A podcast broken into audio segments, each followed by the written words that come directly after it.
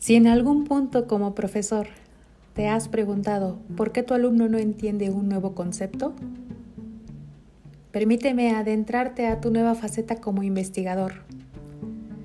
Acompáñame en los siguientes episodios de este podcast a descubrir la relación que existe entre la investigación y tu quehacer docente.